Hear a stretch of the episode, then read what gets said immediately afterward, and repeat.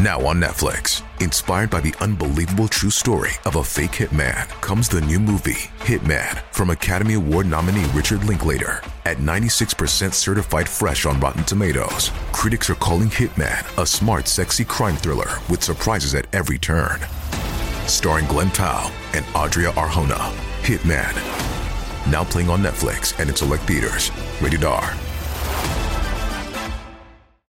Oye, ¿no te parece que en realidad nuestro podcast es algo así como un entorno seguro para la gente con déficit de atención? ¿Por qué lo dices? Porque tenemos como la misma capacidad de concentración que una mesa de comedor y tenemos que repetirnos las cosas como 400 veces. Efectivamente.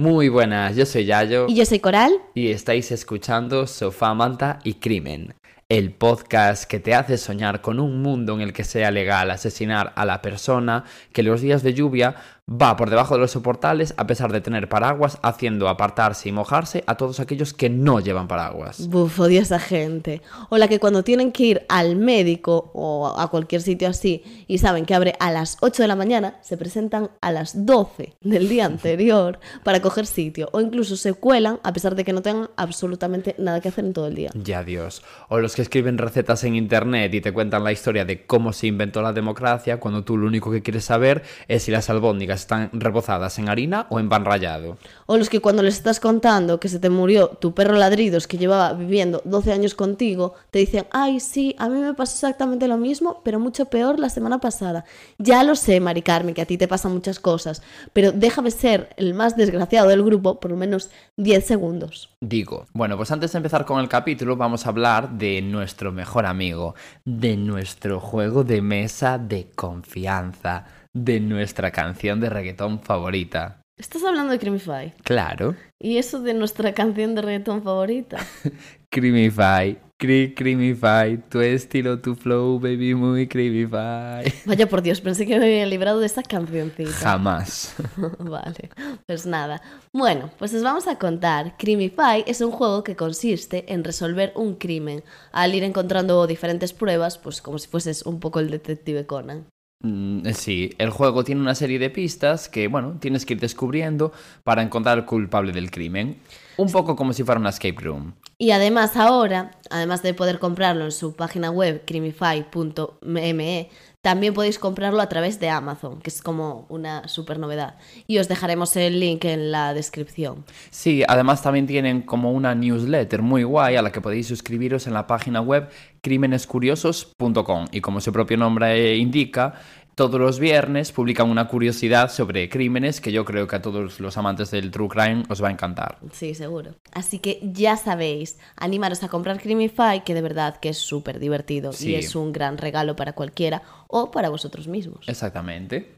Vale, pues empiezo, porque además mi caso de hoy eh, no es ni de España, ni chileno, ni nada así como típico, es de Rusia, que nunca hemos hecho uno de allí, yo creo. No, yo creo que no. Así que bueno, el protagonista de mi historia se llama Alexander Pichushkin o algo así, que ya sabes que mi ruso está un poco oxidado. Y aunque realmente podéis ver en el título el nombre con el que se conoce este caso, vamos a fingir entre todos que no sabéis nada en nombre de la fantasía. Y por cierto, si me notáis en la voz mm, así como rara, es porque soy uno de esos 480 millones de personas en España ahora mismo que está enferma, porque para no variar, mi vida es una sucesión constante de bromas pesadas por parte de la divinidad de tu elección, sea pues yo que sé el dios cristiano, Alá o Rihanna. En fin, como siempre, antes de contar la historia, vamos a poner un poquito de contexto. Alexander eh, nació en 1974 en Mitishki o Mitishi o es que claro, yo qué sé. Pero bueno, ya me entendéis. En una ciudad aleatoria de Rusia que estaba además cerca de Moscú. O sea, es una ciudad bastante grande, yo creo, ¿eh? Me dio a mí la sensación. No tienes ni idea de dónde es. Eh, no. Este, bueno, el caso, este señor tuvo una infancia mm, de mierda, para no variar, Como casi todos nuestros protagonistas. como casi todos nuestros protagonistas. Y su padre era un alcohólico y súper violento que le pegaba tanto a Alexander como a su madre. O sea, gentuza, Ya. para que nos Lo de siempre. Lo de el siempre. cliché. Exactamente. Y bueno, el caso es que en algún momento de la vida, este señor, o sea, el padre, decidió irse a buscar tabaco. Ya me entiendes. Cómo les gusta ir a por tabaco. Es que les encanta, es que es increíble. Es su hobby favorito. Se podrían hacer anuncios de Malboro con gente así, yo creo. Y bueno, este señor, eh, evidentemente, abandonó a la familia y nunca volvió. Pero bueno, di tú que en realidad es lo mejor que les pudo pasar, seguramente. Pero bueno, el caso es que, claro, a Alexander se le hizo bola de repente perder a su padre, en plan, como que perdió esa figura paterna. Sí, a la gente se le suele hacer bola. Claro, y de repente pues tienes daddy issues de mayor, un poco como tú, ya sabes. Entonces, pues indirectamente fue el abuelo el que se convirtió en, en esa figura paterna que él había perdido. Y esto es bastante importante para los acontecimientos del futuro. Ya lo entenderás cuando lleguemos a ello. Vale. La movida es que Alexander y su abuelo eh, pues iban todo el rato como a un parque que había por allí cerca en su vecindario que se llamaba Bitseiski o algo así Vale. más o menos, inventándomelo un poco. Y bueno, iban por allí a pasear y a ponerse un poquito de coba, ¿sabes? Y muchas veces además jugaban allí al ajedrez y a las damas. Este dato es también importantísimo. Porque además, bueno, el abuelo era como súper aficionado a este juego. En Rusia en general son bastante aficionados, pero bueno, mm, eso, a su abuelo le encantaba. Sí, que hacen como torneos en la calle, Hmm. ¿no? Sí, sí, sí, Me supongo. suena como esa imagen. A ver, sí, a ver, yo también he visto Gambito de Dama, pero yo qué sé. No sabemos hasta qué punto esto es un dato No sé en. Rusia, pero en míticas películas donde ves a la gente jugar al ajedrez como en la calle. Yo me supongo que sí, o queremos creer que sí. Y bueno, la movida. Alexander en realidad era un niño muy, muy, muy extraño. O sea, no era nada sociable, no hablaba mm, prácticamente con nadie y siempre estaba solo. Y además es que no le gustaba relacionarse con otros niños. Un poco Sheldon Cooper. Sí, si no fuera porque él, cuando hacía esas cosas raras y se relacionaba con los niños de vez en cuando, cuando lo hacía, de repente se volvía súper agresivo. O sea, quiero decir, las pocas veces que se relacionaba con un niño, le pegaba, le daba patadas, o sea, de todo. Vale. Un poco como tú cuando te intentan preguntar por tu edad, que te pones igual de agresiva. Pues lo mismito, para que me entiendas. Sí, entiendo perfectamente, Alessandra. Bueno, pues después de un arduo proceso de investigación periodística, es decir, después de cinco minutos en Wikipedia, eh, descubrí que este chico se había caído eh, de un columpio cuando tenía solo cuatro Ah, años. Vale, vale, vale. Y se dio súper fuerte en la, en la cabeza, se dio un golpe muy fuerte y se provocó daños cerebrales. Ya digo, un poco como tú, es que, es que sois hermanos separados al nacer. Claro, entiendo. Bueno, el caso es que se sospechaba que esos daños cerebrales son el motivo por el que era tan agresivo al, al sociabilizar. De hecho, tuvo que terminar yendo a un colegio como de necesidades especiales para personas con discapacidad. Porque, Vale. bueno, pues yo qué sé, a sus profesores se le haría bola cada cinco segundos intentar separarlo de una pelea física con un niño de 8 años. Ya. Por lo que sea. ¿no? Vamos, que le gustaba jugar al pressing catch con sus compis. Exactamente. Vale. Y por si todo esto fuera poco, es que encima eh, también le encantaba un tal Andrei Chikatilo, que era un asesino en serie conocido por porque era un caníbal, ¿sabes? Como Sí, tipo sí, Aníbal sí, Lecter. ya sé. Yo no lo conozco. Pero bueno, hablaremos de él en futuros capítulos porque estuve leyendo algo de él y luce interesante. Sí, heavy. Bueno, pues este señor eh, era como el referente de Ah. Alexander Cono es un asesino en serie. Bueno, pues mira. y caníbal. Ya. Que claro. Bueno, pues unos años más tarde, el abuelo de Alexander murió. Y claro, al chaval, pues se le hizo bola. Obviamente, el hecho de haber perdido a su abuelo. Porque encima, claro, era la única persona con la que se llevaba bien, digamos. Ya, ¿no? y quién le había cuidado realmente, quién se preocupaba por él. Exactamente. Vale. Así que le dio una depresión tonta, que diría Carol G. Y la madre, para animarlo, decidió adoptar un perro, ¿sabes? Ah. Como para darle como un ser vivo que cuidar. Vale. ¿Sabes? Ya, ya está. Ya te puede ir la depresión. Exactamente, como las parejas eh, que están como a punto de romper y de repente tienen un hijo como para salvar la relación. Ya. Lo mismo. O sea, la madre estaba ahí un poco desespera- desesperada, la pobre. Y bueno, eh, gracias a esto mejoró muchísimo su humor y ya empezaba como a parecer un poco una persona más ordinaria. Bueno, funcionó menos la psicópata. estrategia. Sí, sí, sí, por lo menos yo que sé. Menos psicópata, vale. Exacto. No, no, claro, parecía menos psicópata simplemente. De lo que era, en realidad. Ya. Pero bueno, poco le duró porque a los pocos meses empezó a obsesionarse con ir al parque a pasear al perro, como para estar en contacto con el lugar que tenía en común con su abuelo y no sé qué, en plan, como empezó a desarrollar como una especie de talk de, ay, tengo que llevar al perro, ay, tengo que llevar al perro, ay, tengo que ir al parque, ¿sabes? En plan, como... Que se obsesionó con eso, le dio por ahí. Exactamente, le, le dio por obsesionarse con eso. Vale. Y claro, por culpa de eso, algo cambió en él. Como si de, de, repente se diera cuenta que su abuelo nunca iba a volver o algo así, ¿sabes? Es como que igual estaba un poco conectado con ese lugar en el aspecto de, mientras siga yendo, es como si mi abuelo estuviera vivo y que en algún momento se dio cuenta de que eso no era así. Y entonces, de repente, toleó. O sea, ya, ya se le fue a la pinza del todo. Completa sí, y absolutamente. Como que le quedó ahí ese trauma. Exactamente. Empezó, y empezó otra vez a deprimirse y a beber muchísimo alcohol y se convirtió en un adicto al alcohol.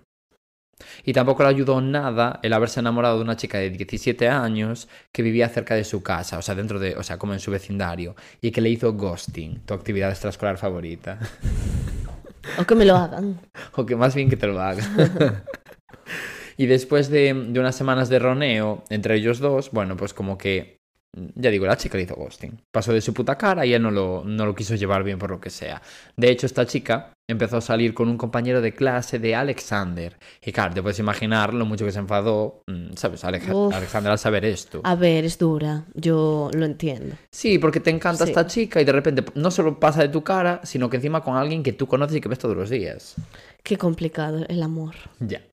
Y bueno, a partir de ahora, preparaos porque empieza lo fuerte.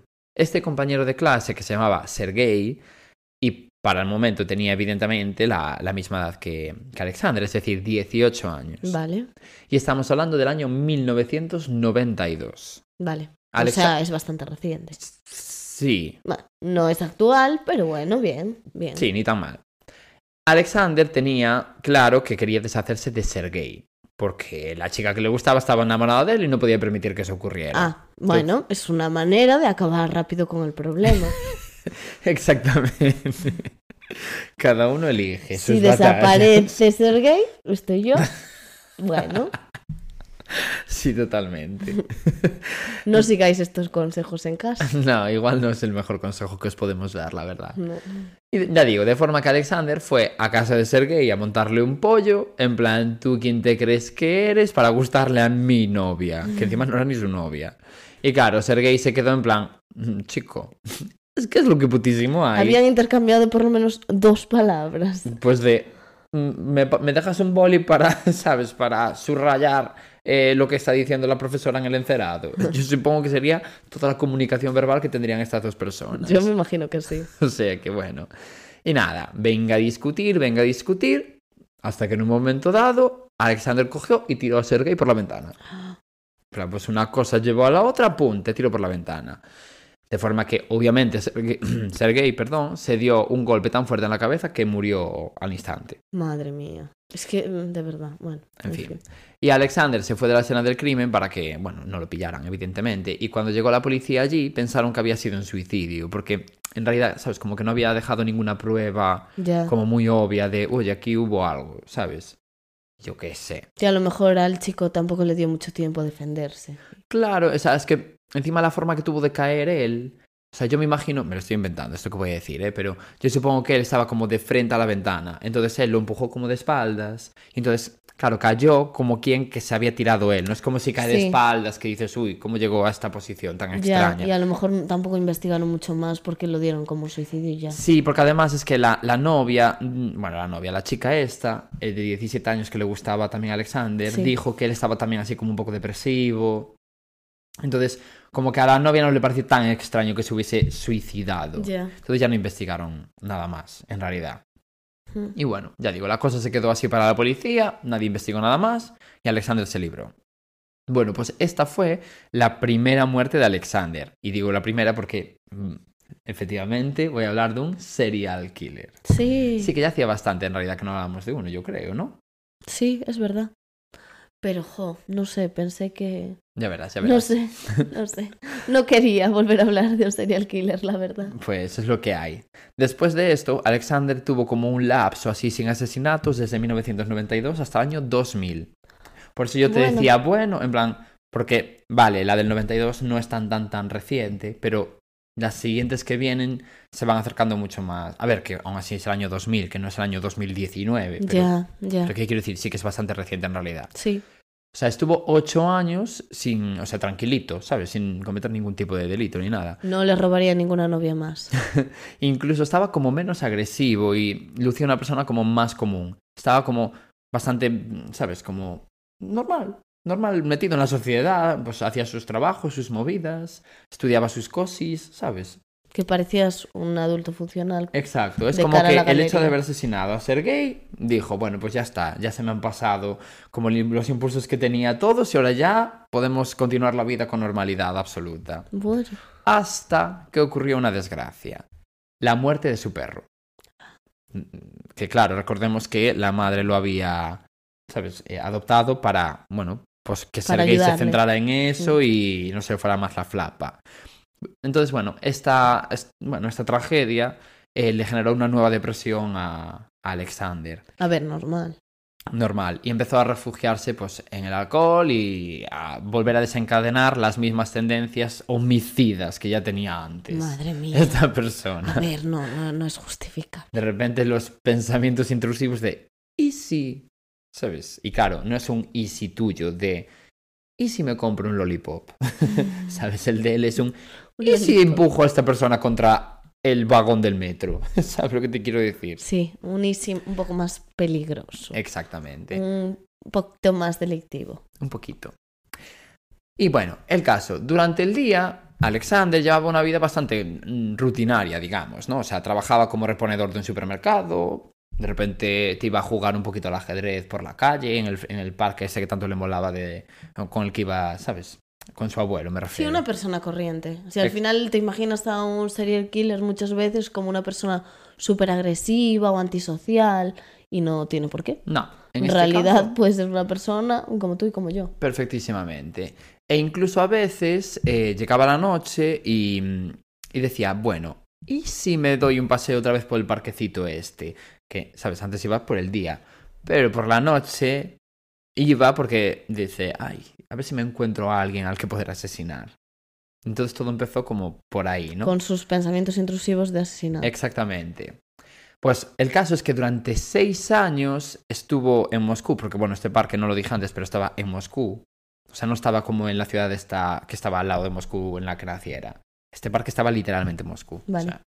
Bueno, pues de esta forma, en ese parque, en el año 2001, solo en el año 2001, 11 personas fueron asesinadas por, por Alexander e incluso fueron abandonadas en alcantarillas de, eh, aleatorias de la ciudad. O sea, luego explico cómo era su modus operandi, sobre todo en este parque, ¿no? Pero así como a grandes rasgos, él llegaba al parque, cogía, elegía y pum, se lo cargaba y luego lo dejaba por ¡Qué alcantarillas. horror! Entonces, claro, realmente no, no tenía ningún tipo de capacidad de, de control, ¿eh? O sea, no, no era, no era capaz de, ¿sabes? Como de saciar su ansia por matar todo el rato. Y además es que encima la policía no lograba como pillarle, porque él conocía muchos recovecos por la ciudad y como por esa zona. Porque al final es que era un parque bastante grande, ¿sabes? Como si asesinas en Madrid en, yo qué sé, en casa de campo, ¿sabes? Y claro, venga sitios en los que tú te puedes eh, esconder. Entonces la policía no era capaz de pillarle. Entonces, pues bueno, él venga a matar, venga a matar, porque encima veía que había, ¿sabes? Vía libre Pero en las alcantarillas. y los ¿No iba era mejor, no sé, adoptar otro perro? Supongo, la madre ahí no estuvo lista, ¿eh? Porque, hombre, si ves que funcionó una vez, regálale otro. No te cuesta nada. Madre mía. Pero bueno, el caso es que eh, la policía, claro, estaba bastante desesperada porque sabían que tenían a un asesino suelto por aquel parque. Y no podían realmente hacer nada porque no, lo, no eran capaces de Es que encontrar. 11 personas. Es que en un año, ¿eh? Solo en un año 11 personas. Bueno, el modus operandi, operandi perdón, era este. Él llegaba al parque, buscaba, eh, ¿sabes? Como gente sobre la que ganase la confianza. Normalmente, claro, él usaba la excusa de lo del perro, ¿sabes? De que se le murió un, un perro para dar pena, en plan, ay, aquí había, aquí venía todos los días con mi perro a pasearle, no sé qué, aquí está su tumba. De verdad, encima utilizas a tu perro. Mm, Ya. Es que, y encima usaba sobre todo a gente, o sea, tenía como dos formas de, de dirigirse a la gente. Si eran hombres, buscaba sobre todo mendigos, porque eran los que le parecían como más inocentes. Qué horror, de Sí. verdad. O sea, Buscaba un homeless que estaba por allí, lo llevaba junto de, ¿sabes? Del- de la tumba del perro, que, es- Ya, que la había enterrado allí en el parque, bueno, o eso decía él. Y luego se lo cargaba aprovechando como ese momento, ¿sabes? De, de despiste. ya, y encima te aprovechas de que sabes que es gente que va a ser más complicado que la busquen. Exacto. Y esto en el caso de hombres. En el caso de mujeres, intentaba como ligar con ellos, con ellas, perdón. ¿Sabes? Decía rollo, ay, hola, pues mira, es que aquí se me murió mi perro, qué triste estoy, no sé qué. La, la mujer pues lo consolaba y él, ay, pues sabes si quedamos un día para tomar unos cafés. Raca, se, lo eh, se la cargaba. Esto, o sea, es, a mí me pareció fuertísimo, ¿sabes? Dios, qué terror en realidad. Es que claro, tú imagínate, encima no, no solo los mataba como una vez llegaban a la tumba, es que estaban allí un rato como con la tontería, bebiendo alcohol y tal, ¿sabes? Rollo, acompáñame con esta con este vaso de vodka, yo qué sé, es que lo que se beba en Rusia, o con esta cerveza o lo que sea, ¿sabes? Y estaban un rato bebiendo y cuando ya estaban como borrachos, sea un hombre o sea una mujer, da igual, cogía y les daban martillazos, pero es que les daba tales martillazos que algunos de los cadáveres aparecieron con el, con el martillo incrustado en la cabeza, el cráneo de la persona. O sea, tú imagínate lo fuerte que les tenía que dar. Ya. Mm, De hecho, en el futuro, cuando, cuando lo pillaron, porque spoiler, evidentemente lo pillaron, en este caso sí que está resuelto. Menos mal. Sí, eh, llegó a declarar que le encantaba el sonido que hacía el martillo. ¿sabes? Eh, de un cráneo partiéndose, vaya. Que le encantaba ese sonido. De verdad, es que yo, como que lo que me parece más fuerte de los crímenes es eso, que haya gente así, que exista esa gente. Que le O sea, guste. que tu mente llegue a ser tan retorcida. Ya, es increíble. Ja, que disfrutes con eso. No, nunca lo entenderé. No sé. Y, ya.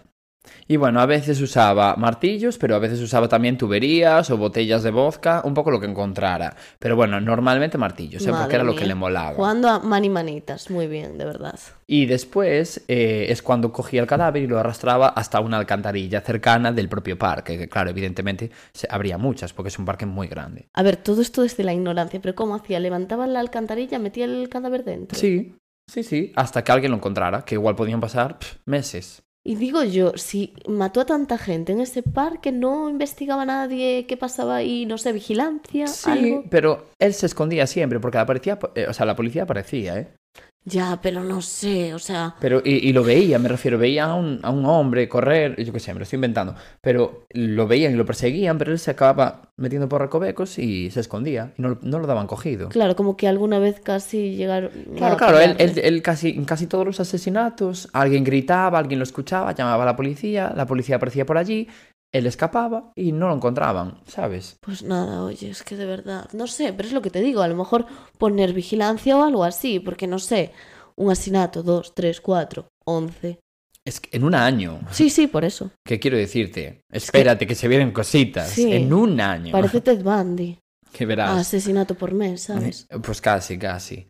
Y bueno, él llegó a decir que le encantaba la sensación de ver la agonía en, en las personas que iba matando. O sea, eso lo dijo ante el tribunal. A ver, está claro que disfrutas, porque si no, no eres un asesino en serie. Es que, a ver. Bueno, Alexander, por supuestísimo, jamás negó que le encantara matar a toda esta peñita. O sea, le encantaba, ¿eh? O sea, él lo, disfr- lo, lo disfrutaba. Además, le gustaba como esa sensación de supervivencia que generaba en esa gente que asesinaba, ¿sabes? En plan, como de intentar defenderse y todo, ¿sabes? Todo eso.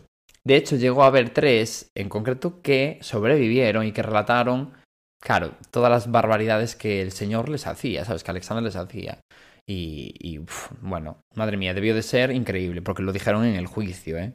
O sea, en el juicio dijeron, pues me hicieron tal, tal, tal, ¿sabes?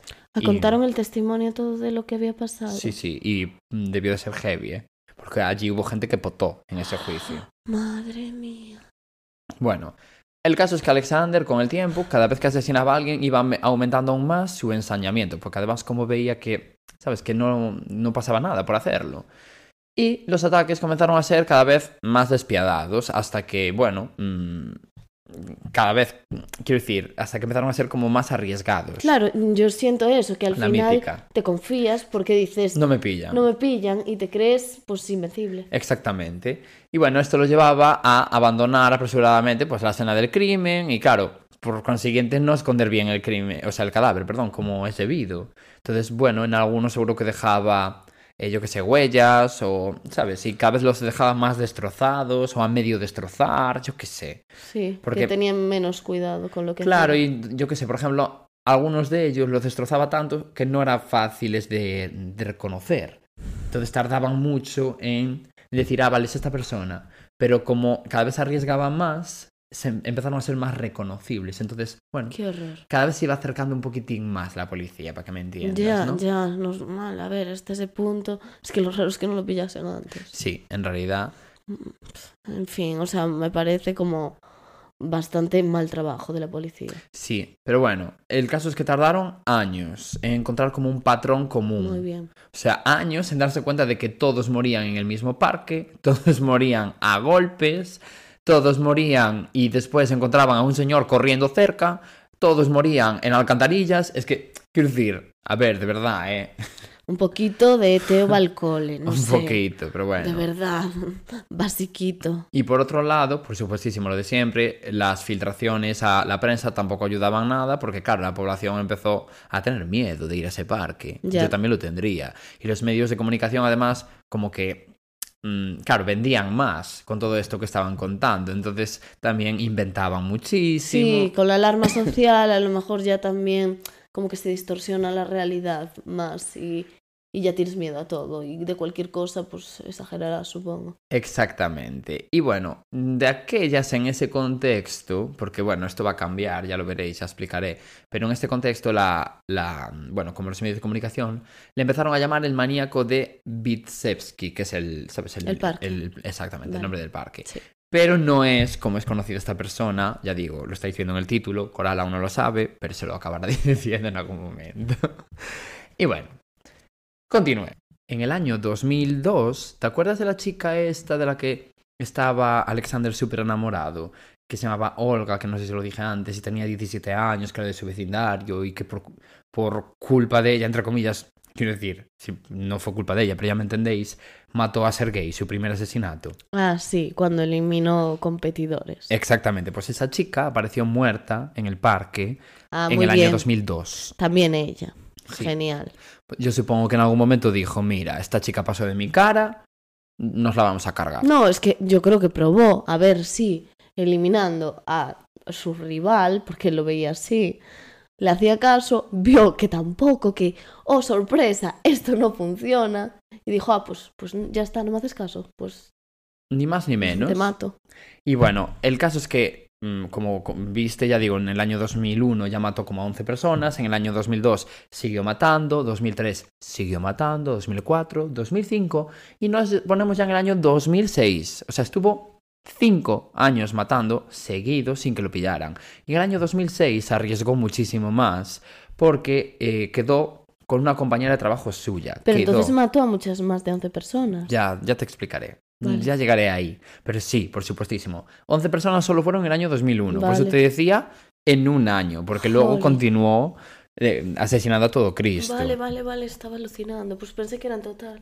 Ya verás, ya Y verás. quedó con una compañera Quedó suya. con una compañera de trabajo y ese fue su error, porque quedó con ella. Mm, No fue una persona aleatoria, porque claro, hasta ahora todo el mundo que estaba matando, quitando a, a su exnovia, a Olga, eh, era gente aleatoria.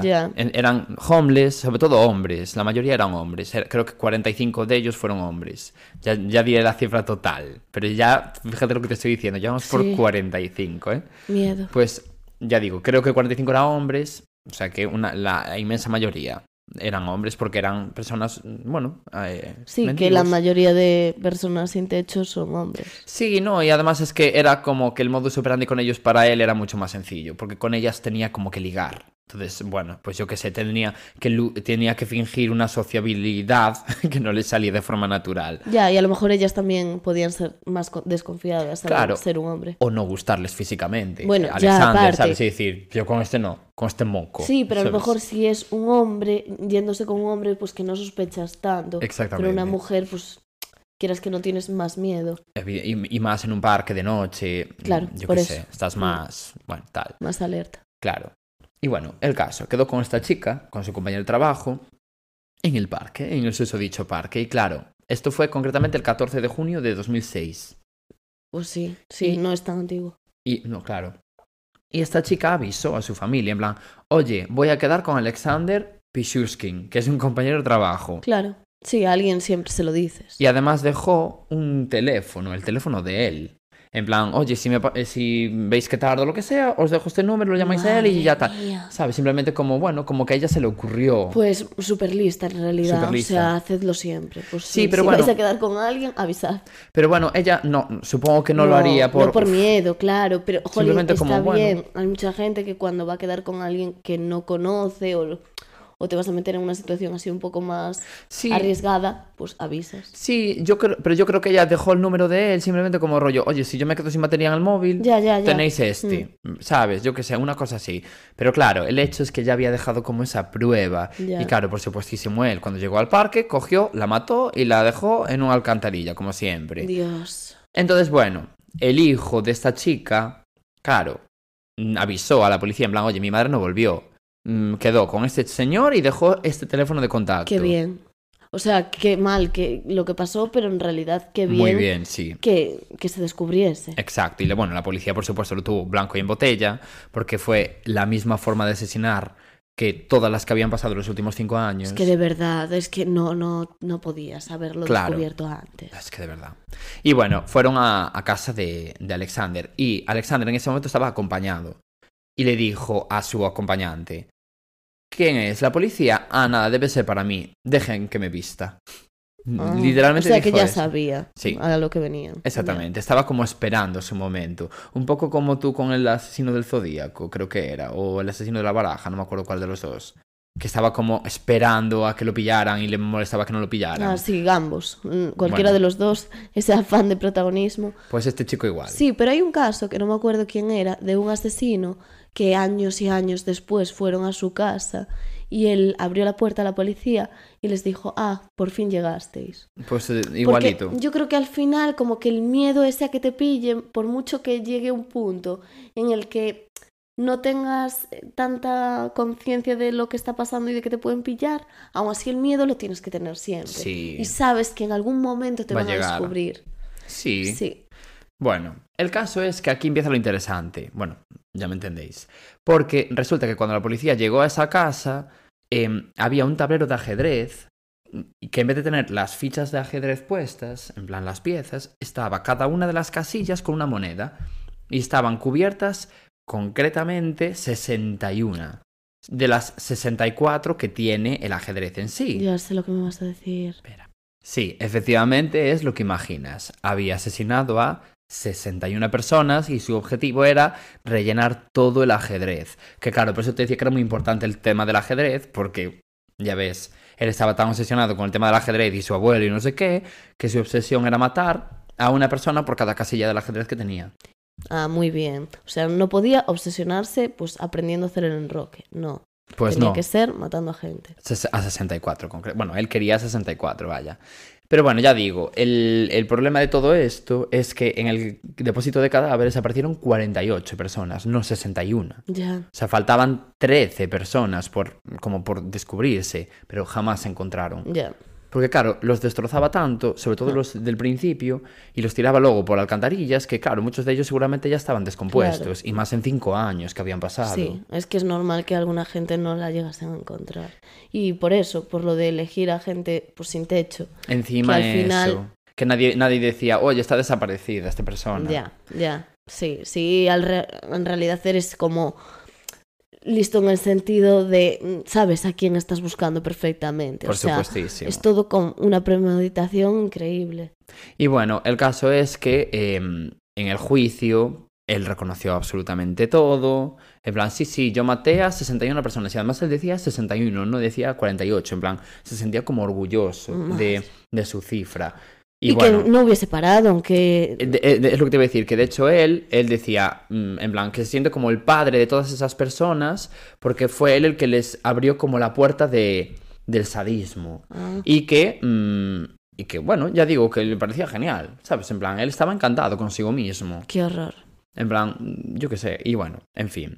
Por supuestísimo, en el juicio salió, salió culpable, ni su propio abogado lo defendía en el aspecto de que como él reconocía todo el rato que había sido él y que quería matar a toda esa gente, pues le- el, el abogado simplemente Le dejaba hablar, en plan, pues y el mira, abogado en el juicio haciendo sopas de letras. En plan, Absolutamente. bueno, pues nada. En plan, pues vaya, pues vaya el que me tocó aquí. En fin.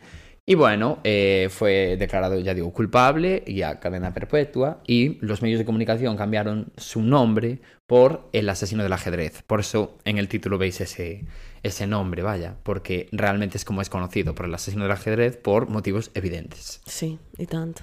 Claro, a ver, es que al final lo del ajedrez es, es heavy. Claro, y de hecho hubo bastante controversia en la sociedad en ese momento en Rusia, porque parece ser que allí es legal la pena de muerte, pero está como, como paralizada, digamos. En plan, la ley está hecha, pero está en una cosa que en una moratoria, ¿no? Anda. Entonces, pues bueno, está ahí como vigente, pero no se aplica. Entonces, bueno, como que la sociedad pedía para él, una parte de la sociedad me refiero, pedía para él la cadena perpetua, pero otra parte pedía que se le aplicara a él la pena de muerte. Porque al final había matado a 61 personas, yo qué sé, bueno, ya sabes. No, es que al final yo no creo en ninguna de las dos, la verdad.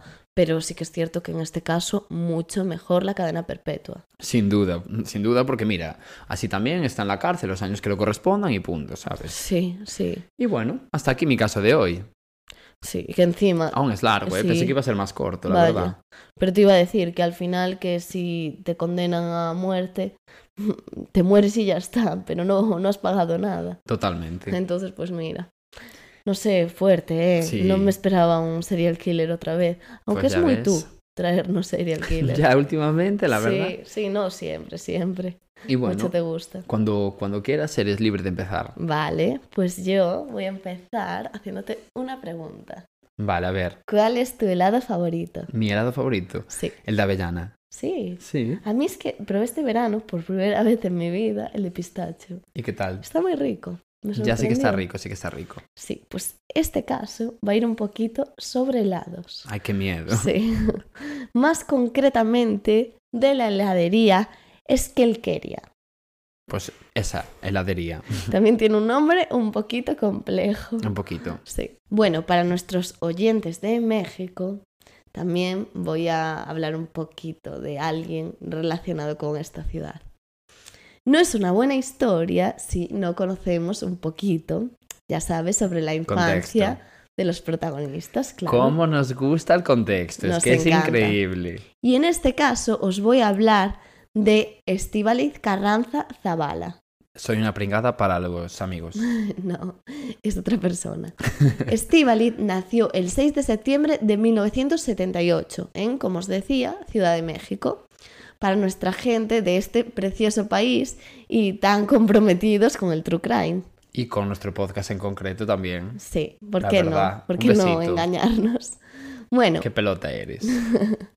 Ella era la hija mayor de un conocido escritor mexicano, que era como un experto en civilizaciones indígenas y en temática esotérica y chamánica. O sea, un hijo de la luna. Un hijo de la luna. Exacto. Para que nos entendamos Sí.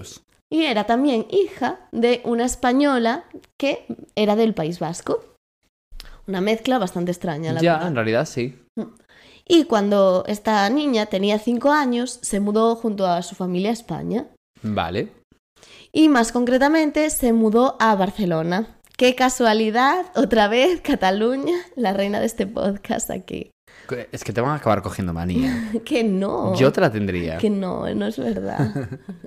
bueno, y aquí fue donde creció esta niña, Estíbaliz, y decidió, cuando era un poco más mayor, estudiar economía.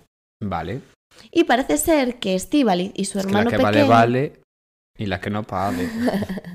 Bueno, deja de meterte con nuestra audiencia. Vale. Que bueno, luego dirán de mí también, ay, estudiaste educación infantil, hacías collares con macarrones. Mentirían. Sí, nunca hice un collar con macarrones. Pero diarios de dibujitos, ¿cuántos? Bueno, esto da igual.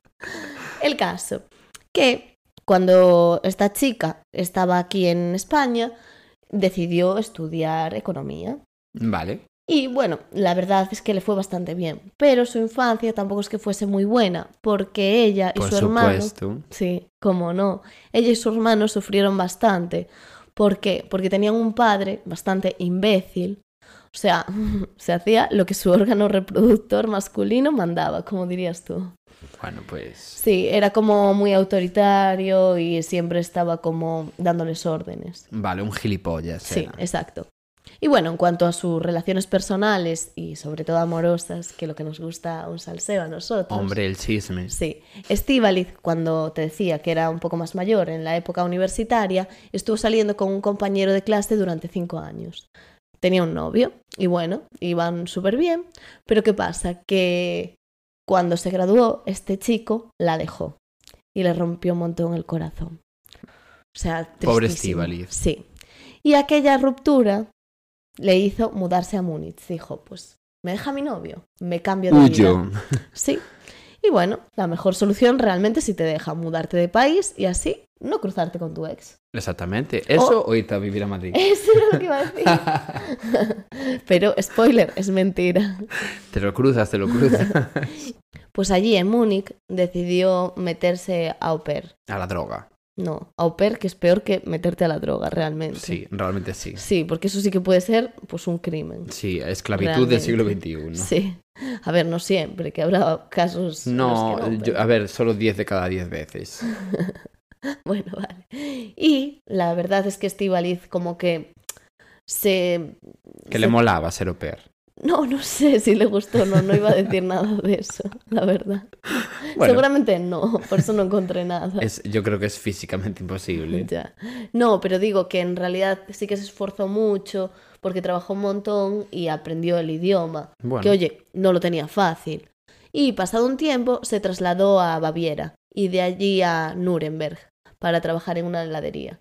Mm, O sea, empezó a trabajar como heladera. Por Vale, eso te por eso me decía al principio si te gustaban los helados. Vale, vale. Porque toda esta historia, bueno, tiene un poco Ocurre de- en esta heladería. Sí, en la de Famoplay. De heladería Fala- Famoplay, exacto. Vale, vale, El vale. regalo que nunca te traerán. Nunca, nunca, nunca. nu- Los Aún, reyes. aún me duele. Sí. Aún tengo una herida en el corazón.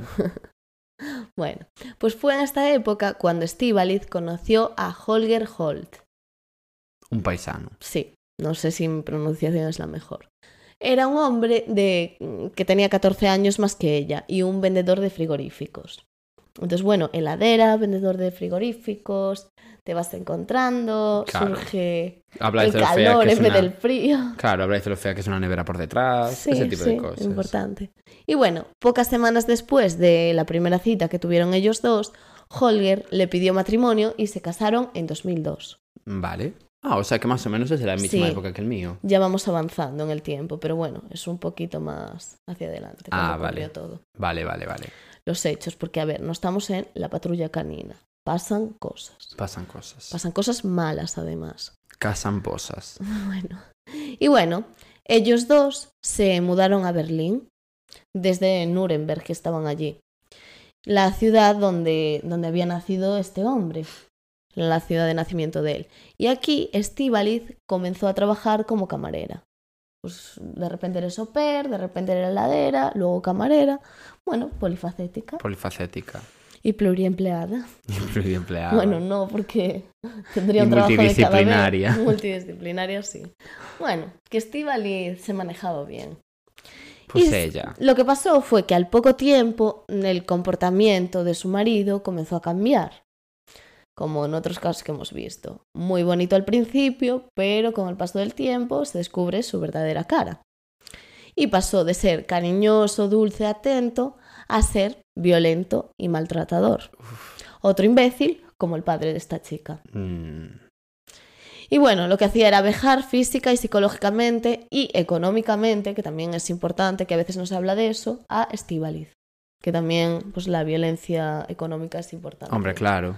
Y, Porque además te ata la claro, relación. pero parece como que a veces está al margen. Ya, pero no, no, claro, tú Sí. no puedes dejar a tu pareja que te está maltratando si no tienes una alternativa económica. Ya, ya, pero bueno, explícaselo a alguna gente. Ya, bueno, pues esa gente, si, si tienes alguna duda de lo que estamos diciendo, no nos escuches, de verdad.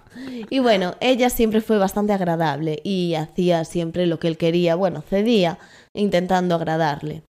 Y la pareja al final se estableció en Viena y abrió allí una heladería, que era lo que te decía al principio.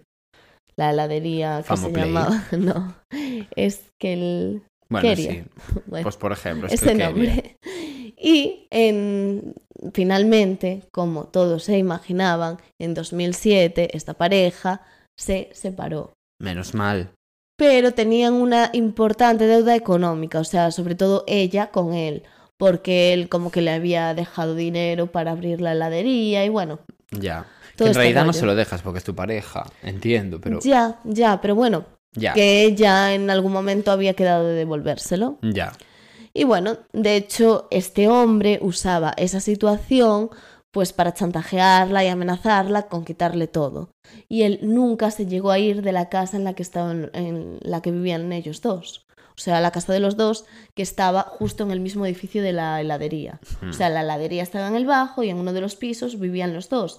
Pero ¿qué pasa? Que ya no eran pareja y él seguía allí.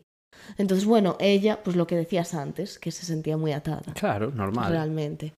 Y bueno, hasta aquí el contexto que no pedisteis, pero que necesitabais. Hasta cierto punto. Y ahora nos vamos al día de los hechos. Porque tú qué crees, saca tus conclusiones, qué va a pasar en esta historia. Pues mira, no sé, pero yo supongo que hacer juntitos helado de frambuesa no va a ser. No, efectivamente. Pues un día estaba un vecino ahí en su casa y se encontró con que tenía una avería. Entonces avisó a un fontanero porque tenía una cañería rota. Y este fontanero tenía que como ir al sótano para poder arreglarla y ver cómo estaban las cañerías de abajo. Hmm, Pues cosas de fontanería que no entendemos. no, no es un tema que dominemos realmente. Y bueno, al tratar de llegar a una de las zonas del subsuelo, se encontró con una puerta cerrada con candado. Entonces pidió ayuda al vecino de la vivienda, que tenía la fuga esta, y le dio el permiso, con toda su cara en realidad, Ah, sí, sí. Puedes. Para romper el cerrojo, cu- cuando en realidad eso no es tuyo, pero sí, ¿por qué no? Tú con tal de Rompe, que tenga agua caliente, ya está, suficiente. Destroza todo. Entonces, bueno, pues este hombre, Es que flipo, ¿eh? sí, a ver, aquello en realidad debía de estar abierto, pero no sé, un poco por la cara. Y una vez en el interior, el fontanero y el vecino este se encontraron una terrible sorpresa. Se encontraron con dos arcones frigoríficos, ya sabemos cómo acaba esto, de los que salía un olor asqueroso. Uf. Eso, pues ya sabemos cómo acaban las sorpresas en congeladores. Nada que ver con las de un cumpleaños, por ejemplo. Estaban llenas de coles de Bruselas. Mm, bueno, eso también sería un poco crimen. Al abrirlo, descubrieron horrorizados partes humanas en descomposición. Y, evidentemente, avisaron a la policía de lo que acabaron de encontrar y la policía precintó la escena toda. Claro. Bueno, eso. Y los agentes interrogaron a todos los vecinos uno a uno. En plan, a ver, ¿de dónde salió esto? Claro. no sé, mm, sospecharon de, de, evidentemente todos los vecinos que estaban allí. Pero no pudieron interrogar a una persona. ¿A quién? A Estíbaliz Carranza. Porque no estaba allí. Sí, la dueña de la heladería de la planta baja. Había desaparecido sin dejar rastro. Pero ¿qué pasó? Que tres días más tarde de una fuga que tuvo ahí, que decidió huir, cuando se enteró de todo, evidentemente, pues fue detenida. Después de pues, jugar a Fast and Furious. Sí, un poquito. A, la primera temporada de Prison Break. ¿Y qué había pasado? Dirás, ¿cómo acabó Estivaliz? Asesinando gente. Claro, por asesinar a gente. Bueno, pues aquella noche, mientras el marido de Estivaliz jugaba a un videojuego en el ordenador, ella cogió una pistola y disparó por la espalda a este hombre. Y nada, fueron tres disparos mortales y en los que él no pudo defenderse en ningún momento.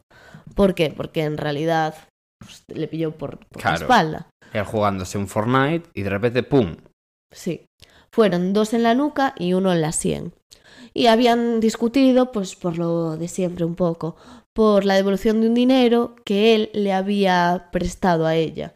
Para que, bueno, la- el dinero que te decía al principio, que le El, había di- el dejado. dinero con el que la tenía secuestrada. Sí. Y cuando le preguntaron, ella declaró, estaba absolutamente indefensa, pensé que nunca recuperaría mi vida. Eso lo dijo en el juicio. Y explicó cómo dejó el cadáver de su exmarido en la silla durante varios días hasta que encontró una solución. Pero, a ver, no para deshacerse de él. La solución, cargárselo. No meterlo en los congeladores. Ah, bueno. Claro, También. Sí, también. En fin. Y bueno, En primer lugar, lo que decidió hacer es quemarlo. O sea, ya sabemos que esto no funciona si matas a alguien. Bueno, tampoco intentéis matar a alguien y quemarlo. No, si es que hoy estamos dando unos consejazos, Sí. la verdad. Sí, a ver. Bueno, pero como había mucho humo, o sea, porque llegó a hacerlo, eh, tuvo bastante miedo y paró. Entonces decidió descuartizar el cuerpo. Compró una motosierra en una ferretería y pidió al dependiente que le enseñara a utilizarla. Dios. Es que de verdad. Mira, es que tengo un cadáver que descuartizar. ¿Me puedes decir, por favor, así un par de consejitos que puedo utilizar con esta motosierra? No, sí, por lo menos mírate un tutorial, Tutorial de YouTube. Sí, que de aquella seguro que ya había. Sí, sí. Y después troceó el cadáver e introdujo las partes en bolsas de plástico y los metió dentro de este congelador. Sin embargo, ¿qué pasó? Que se mudó a otro piso. Entonces tuvo que eliminar cualquier rastro de esta persona. Entonces, bueno, lo que hizo fue meter algunas partes en cubos y cubrirlos de cemento. Y también hizo lo mismo con la cabeza, que como estaba congelada ya en la cámara frigorífica esta, pues le echó hormigón por encima. Entonces este fue su plan, como ocultarlo un poco con el hormigón. Y después trasladó todos estos cubos y el congelador al sótano de la heladería, con la ayuda de dos conocidos encima. Pero estos conocidos evidentemente no sabían nada. de Claro, lo que pensaban que estaba estaban trasladando helado de tarta de queso. Exacto. Y nada, pues cerró la puerta con el candado que le pareció que eso era pues irrompible. A, a prueba de vecinos que dan su permiso sin consentimiento para romper eso. Sí, pues ya ves. Y nada, para justificar que su marido había desaparecido, esta mujer se inventó que se había ido a una secta en la India. Y como era un poco hijo de la luna, pues también le coló un poco. Ya, La si en realidad no era tan, tan, tan sospechoso. Y añadió pues un poquito de pena diciendo eso, que, que la había abandonado y que se había ido sin decirle nada. Y esta explicación parece que para todo el mundo fue suficiente. Ah, en plan, ah, vale, que se fue una secta en la India. Bueno, pues siguiente, siguiente. sí, a ver, es que el ¿Qué vas a hacer mañana? ¿Vamos al cine? Este siempre había estado como vinculado a creencias hinduistas, entonces como que no fue tan sospechoso por lo que sea. Que no le querían mucho, vaya. Dijeron, "Pf, por fin se fue este pesado. Ay, pobre. Bueno, al poco tiempo, Estíbaliz comenzó otra relación sentimental con Manfred, un austríaco que llegó también a invertir parte de su dinero en la heladería de su novia. Pero que la verdad es que este hombre era bastante desastre, siempre le había sido infiel. Ah, a ella, a Estíbaliz. Sí, y ya sabemos lo que opinamos aquí de las infidelidades. Puedes robar, puedes secuestrar, puedes Asesinar. torturar, sí, pero no, ser infiel está feo. No mola. Eso no lo perdonamos. Y bueno, el hombre sí que es verdad que este era también tela, porque la presionaba continuamente para mejorar físicamente. Y no solo le decían, ponte este vestido que te va a favorecer muchísimo. No, no, es que le decía, opérate la cara. O sea, él le presionaba con cirugías estéticas. En plan, mira, Estíbaliz, últimamente pareces una nevera por detrás. Sí. Y bueno, pues la presionaba con que se inyectase Botox o les insistía para que hiciese mucho deporte. Y le decía que tenía que mantener la figura para contentarlo. Un poquito de machismo añadido a la historia. Un poquito más. Un si poco, cabe. exactamente. Y bueno, ella se llegó a operar la nariz, mm, a inyectarse ácido en los labios y ponerse botox en la cara. O sea que realmente... Todo por la presión de él, no porque Sí. ella le saliera del coño. No, no, no, no. Era por, evidentemente, porque él insistía para, pues, creándole complejos Ya. realmente. Y bueno, también este hombre no quería ser padre, algo que ella deseaba con todas sus fuerzas. Y otra vez se volvió a sentir en una relación que no la dejaba avanzar. Y llegó a decir después, tiempo después, cuando hablaron con ella, es como tener una bolsa de plástico en la cabeza, solo tienes que salir de ella. En ese momento solo tienes que salir. Sabe Dios. Lo que quieras decir con esto. Y Estíbaliz llevó a cabo un modus operandi similar al del primer asesinato, pero llegó a perfeccionar la técnica. Fue a clases, es que esto todo, un tiempo antes, fue a clases en un campo de tiro y cubrió las paredes y el suelo de plástico para poder eliminar mejor cualquier prueba. Ojo, eh, mucho más lista. O sea, muy heavy, porque ¿con qué frialdad realmente tienes que hacer eso? Mm, Ya. no sé, o sea, te has planteado meses antes ir a clases de tiro y cubrir todo para Con que plástico. cuando llegue él, no sé, que no manche la pared y evitarte pues un poquito Una- la limpieza general. Sí, exactamente, no sé, yo alucino. Bueno, pues la noche del 21 al 22 de noviembre del 2010 esperó a que Manfred estuviera dormido para pegarle otra vez, como había hecho anteriormente con su otro exmarido, cuatro tiros en la nuca. Este, este uno más, de repente. Le encantó. Sí. Y a continuación descuartizó el cuerpo con la motosierra y trasladó a las partes al sótano, pues eso, Al Para- congelador otra vez. Sí, para llenarlas otra vez con cemento junto con las de su exmarido. Con cemento armado. Que es muy fuerte. De lo en que tienes tú construida la cara. Es que sí, en verdad sí. Y nada, Estivaliz le dijo a todos que el hombre que se había marchado a Tailandia.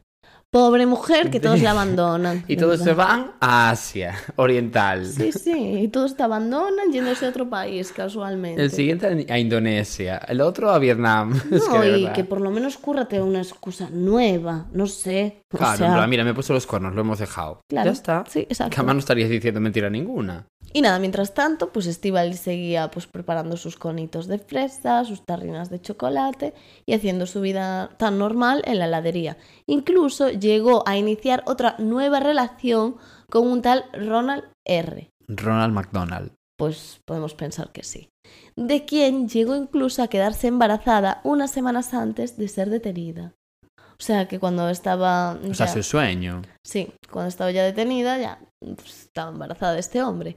Y la llegaron a arrestar el 6 de junio del 2011, o sea que es bastante, bastante reciente. Que fue cuando lo del fontanero, entiendo yo. Sí, Vale. exacto. Y bueno, pues eso, gracias a esta cañería rota realmente. Gracias a ese vecino que dijo, sí, sí, puedes romper esta cerradura que no me pertenece. no pasa nada. Rompe lo que haga falta, con tal de yo tener mi agüita caliente Yo flipo. y mi casita feliz. Y nada más. Fue bueno eso. Bueno, y tan pronto como descubrieron que había tres congeladores llenos de hormigón, imagínate, con trozos de cadáveres, ella lo que había hecho era vaciar su cuenta, coger su pasaporte y mandar, o sea, irse rumbo a París. Vale.